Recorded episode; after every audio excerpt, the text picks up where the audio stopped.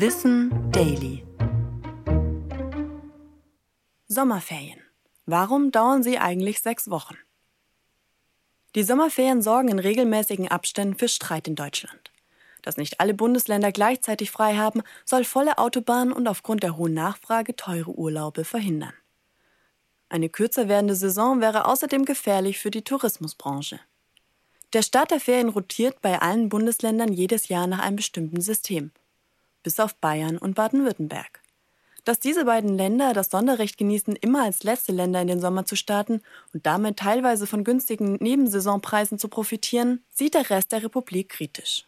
Dass das so ist, liegt an den vorangegangenen Pfingstferien. Die sind im Süden traditionell länger und sollen nicht direkt an die Sommerferien anschließen. Ihren Ursprung hat die Regelung aber im Jahr 1964. In den landwirtschaftlich geprägten Ländern, also vor allem Bayern und Baden-Württemberg, mussten die Kinder damals im Spätsommer bei der Ernte helfen. So legte man die Ferien im Süden auf genau diese sechs Wochen. Das soll also auch die Dauer der Sommerferien erklären. Einige Länder fordern aber mittlerweile, dass die Starttermine aller näher zusammengelegt werden sollen. Was gleich ist, jedes Bundesland soll mindestens sechs Wochen frei haben. Insgesamt haben SchülerInnen 75 Tage im Jahr Ferien. Über alle anderen Ferien außer im Sommer bestimmen die Länder eigenständig.